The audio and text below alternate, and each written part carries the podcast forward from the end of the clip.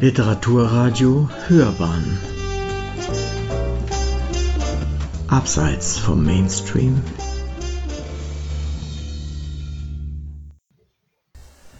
Lyrik.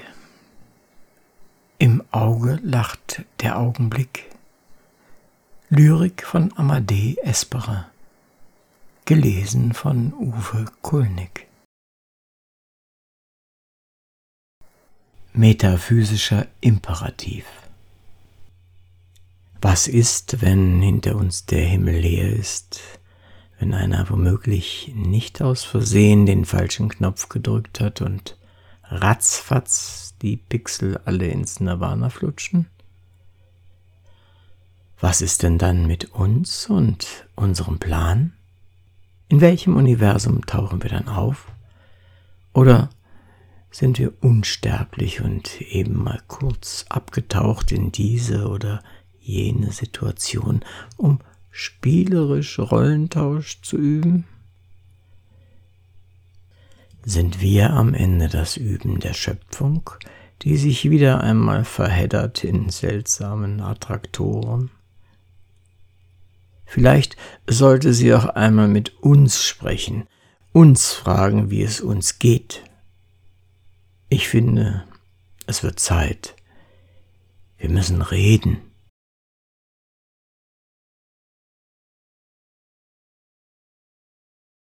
Europa, ein Triptychon. 1. Mein Europa. Dein Europa beginnt auf dem Campus von Harvard. Klingt die Glocke zum Commencement Speech an diesem 5. Juni 47. George Catlett Marshall redet einfach kurz und doch grandios. Die ganze Geschichte grandiose Prosa, große Prosa, Prosa voller Poesie für die hungrigen Ohren Europas. Die hungrigen Augen und Münder an diesem sonnig milden Nachmittag, damals in Harvard Yard, umarmte eine Europa.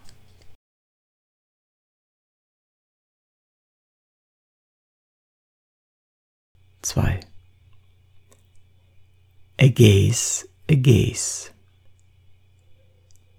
Ich wiegte dich schon damals, mein Abendland, mit zweierlei Rhythmus. Damals war schon eine bleierne Zeit, aber lichtüberflutet war Patmos, und der Weinberg wuchs rettend über dem Meer. Kannst du alles schwarz auf weiß in ihrem Museum betrachten. Fremd kommt dir wahrscheinlich das meiste hier vor und fern in einer so seltsamen Sprache und je nach Kontext, den man gerade erzählt, errätst du die Wahrheit früher oder auch später. 3. Museum Achtung! Sperrtonnenzone. Die Dampfwalze wummert zur Besuchszeit ihr Sperrtonnenlied. Dann überströmt der Mythos die Pose des ewigen Opferstellerleidens. Gesänge knicken die Kinder schon früh im Kniekehlenmodus. Da drüben im Shop herrscht Lichtzwang. Berauscht von verstümmelndem Sprechakt kaufen die den Fitnesslagern entstiegenden Hochglanzgedichte. Murmeln ihr Großherzempfinden im neuen Jargon, fühlen sich fit am Sieg böser Busen. What else stands by reason?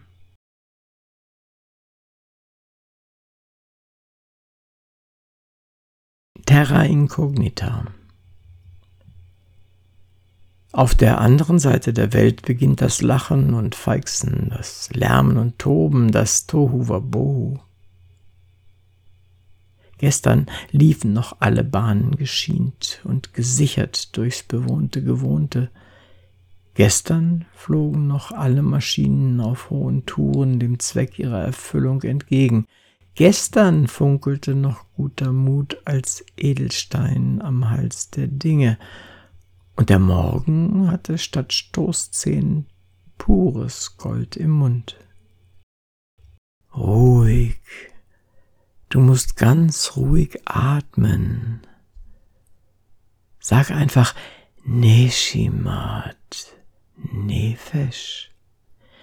Neshimat, Nefesh. Und du kannst auf die andere Seite sehen, auf die andere Seite der Welt. Ein dünner blauer Stoff kleidet sie aus. Ein gemischtes Gefühl begleitet deinen gewendeten Blick. Etwas wird geboren, das deine Hände hält und deine Augen öffnet. Jede Tatsache siehst du zum Schweben gebracht. Du siehst, wie jeder Mensch auf seinem Herzen steht, ein Teil davon durchbohrt von einem Sonnenstrahl, während ein anderer Teil noch vor dem Abend durchs graue Terrain im dichten Raubtierdunkel jagt und alles zerfleischt, was ihm vor die Zähne kommt. Dies ist die Landschaft Terra Incognita. Ruhig ruhig. Beruhige dich, atme ganz ruhig und die Türen schließen sich wieder, durch die du kurz die andere Seite sahst. Du denkst an den archaischen Torso Apolls. Ruhig.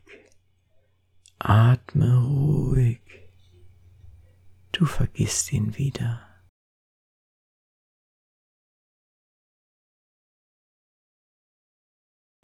Perhaps to feed at all is inevitably to suffer. Von Ian McGilchrist. Frau am Fluss. Wie eine Hexe von Baldwin Green sah ich sie sitzen, unten am Fluss. In Gedanken versunken sah ich sie, gehüllt in den grün-gelben Mantel, Melancholie. Sie saß wie in Schönheit geschlagene Geduld, wie ein Monument auf einem Stein saß sie am Ufer, reglos lächelnd zu den Trauerweiden hin. Die Doppelzüngigkeit als Ungeheuer saß unsichtbar darunter. Verletzungen des menschlichsten von allen Teilen unseres Seins in ihrem linken Stirnhirn saß sie ganz zurückgekrümmt, allein in schwarzer Galle, und hinter ihrer Stirne rechts entluden sich Gewitter, blitzten Horizonte auf. Indessen unten strömte teilnahmslos der Fluss, die liebe lange Zeit vorbei bei und ließ sie ganz und gar mit Haut und Haar in ihrer Gegenwart verharren. Sie war ein Fels und eine Insel. And a rock feels no pain, and an island never cries.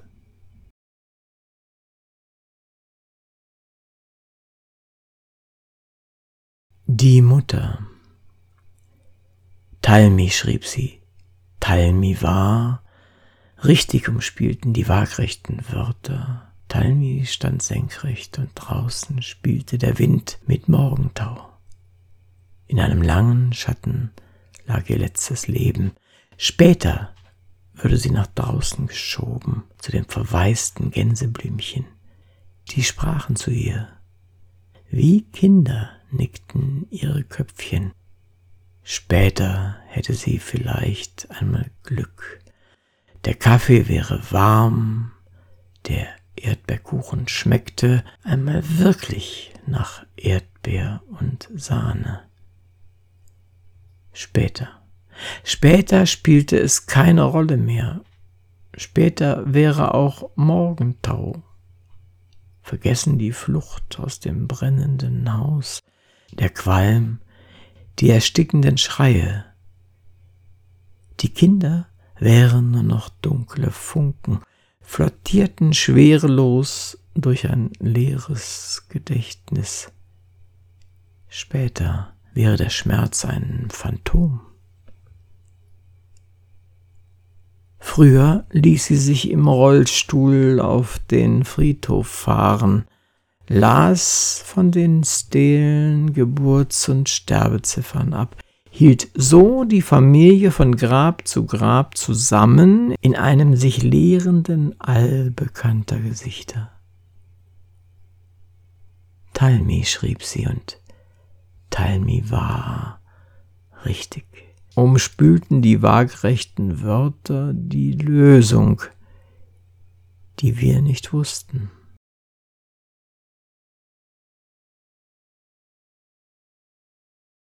Gänge, Gang, gegangen. Es ging immer ein Gang irgendwo hin, kriechend, streckend, aufrecht. Der Gang und die Gänge, der Gängegang, Urform des Daseins, Jahrmillionen lang und tunnelbreit. Ein Lichtfleck am Anfang, am Ende eine Lichtung. Aussicht, Umsicht, Übersicht. Der Tunnel als Vorsicht und Rücksicht aufs Leben an der Luft. Doch oben auch künstliche Tunnel, verteufelte Tiefungen, vergötterte Riefungen, Schichten aus Schichtung und Richtung, baggern, drillen, bohren, Wirrnis aus Leitungen, Rohren, Gräben, Kanälen und Schächten. Eingänge, Zugänge, Fortgänge, Steilgänge, Zwischen-, Haupt- und Nebengänge. Quergänge, Seitengänge, Längsgänge, Abgänge, Endgänge, Blindgänge, Aufgänge, Draufgänge, Rückwärtsgänge. Abgänge, Fortgänge. Die Erdgeschichte ist durchsiebt von Untergängen. Also ist es immer gegangen. Man war in Korridoren voll Schlangengesängen. Man war in Serpentinengängen voller Einzelgänger, Rückwärtsgänger, Vorwärtsdränger. So ist es immer gang und gäbe gewesen. So ist es immer noch mal gut gegangen. Als sei das Leben nichts als ein drängender Gängegesang.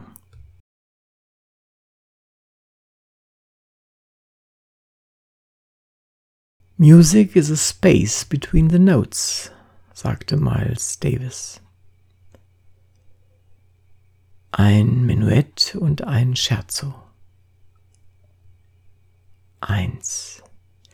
Wien 1786. Mozart sitzt mit Haydn, Dittersdorf und Wanhal im Dreck und spielt Quartett zwischen Gänsen und Gänsen.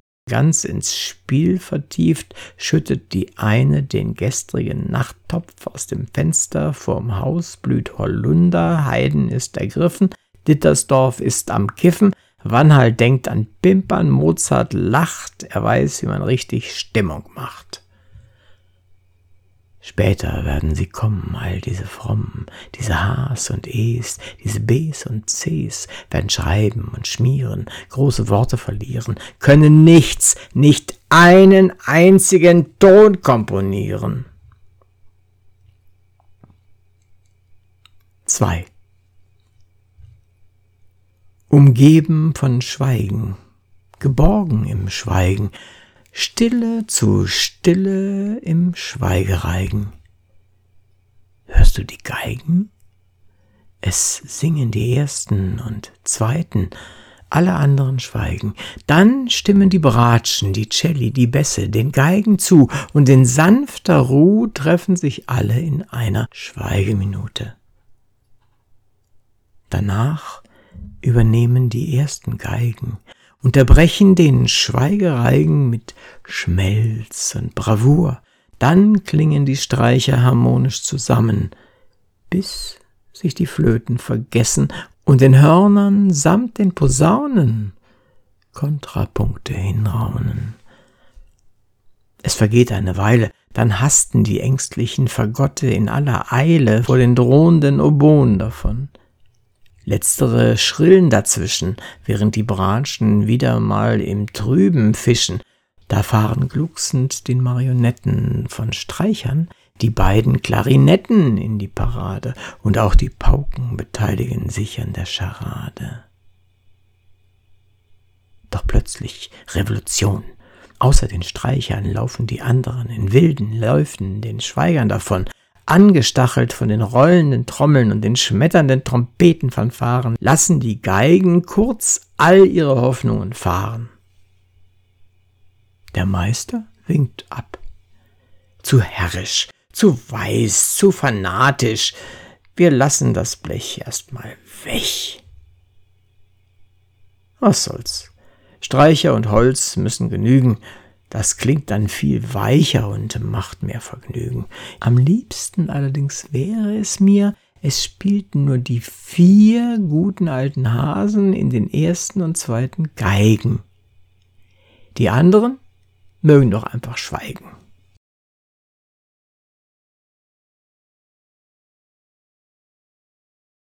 Diskursgewächse.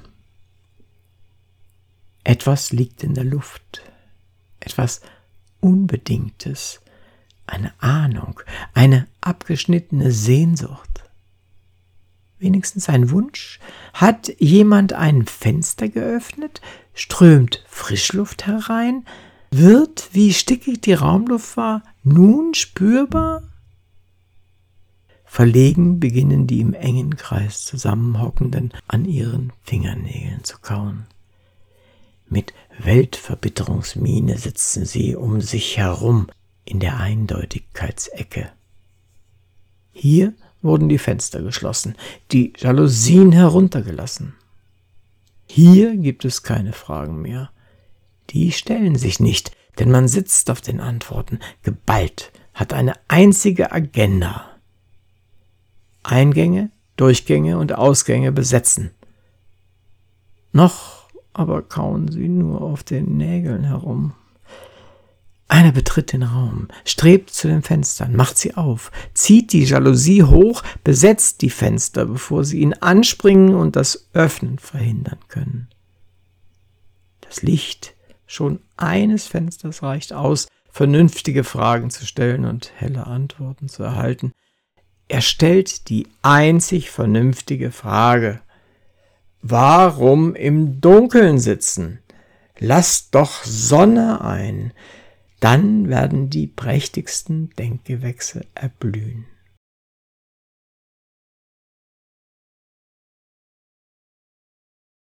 Der Blick aufs Wirkliche. Ich sehe die Journalistin von einem Eck ins andere flitzen, rennen, huschen, flüchten, irren. Sie irrt von Fenster zum Schreibtisch, irrt vom Regal zum Spiegel, von Spiegel zu Spiegel, schillernd wie eine stehende Welle, flirrend wie eine Wolke aus aufstiebendem Staub. Sie muss putzen, reinigen, säubern, die Zähne, die Sprache, die zornigen Sätze im Tagebuch streichen, Sie irrt schon wieder im anderen Zimmer, pfeift Wasser im Kessel für Tee oder es ist ein anderes Pfeifen, ein Heulen, da draußen ein fegender Wind, um das Hochhaus knicken die Blümchen vom Fenster, ein Satz muss sofort ins Diarium, ein anderer ins Netz, Sie irrt von Medium zu Medium. Wie soll sie da mehr als zwei, drei Banalitäten ersinnen in der dunkel funkelnden Schönheit des naiven Optimismus einer stehenden Welle zwischen Spiegel und Spiegel?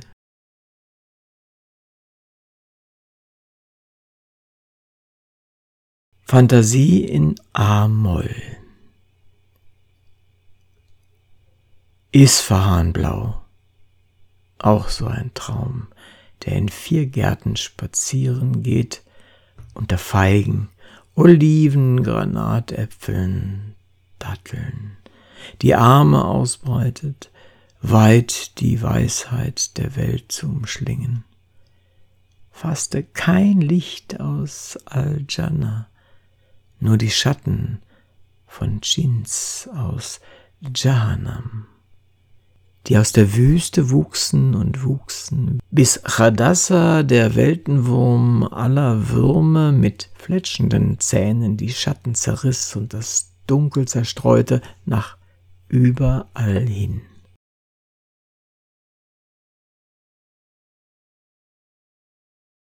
Die Handyglotzerinnen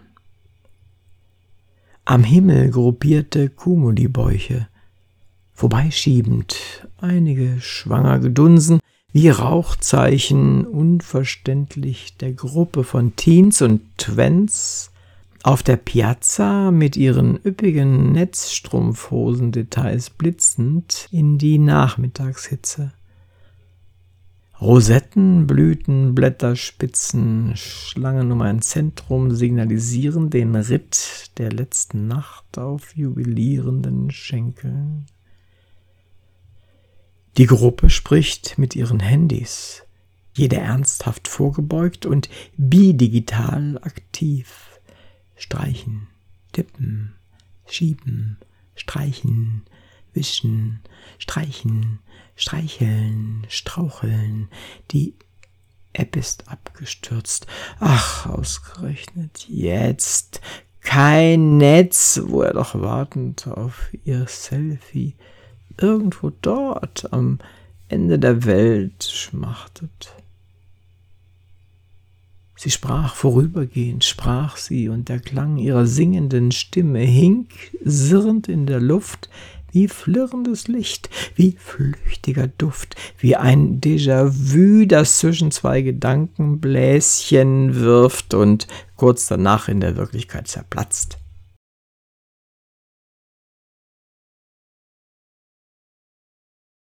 Für Louise Es hängt noch etwas nachweislich in der Luft. Ein flirrender Mangel oder etwas noch nicht ein- oder hereingetretenes. Permission pending. Pernicious ending? Ich schlage nach bei Glück. A flock of birds is leaving, and Circe never turned a man in ein Vogel draußen stiebt indessen ein Vogel auf. Ich weiß noch nicht einmal die Art zu nennen. Ein kleiner Rot mit Blut am Herz. Schon ist er weg und ums Eck. Die Sonne geht gleich unter. Geht die Sonne. Ich muss hier runter. Sagst du, ich muss auch gleich weg und rufst im Gehen, rufst mir zu, schreib ein Gedicht, dann wirst du sehen, dann bleib ich da drin immer stehen. Sie hörten Lyrik. Im Auge lacht der Augenblick. Lyrik von Amadee Esperer. Gelesen von Uwe Kulnig.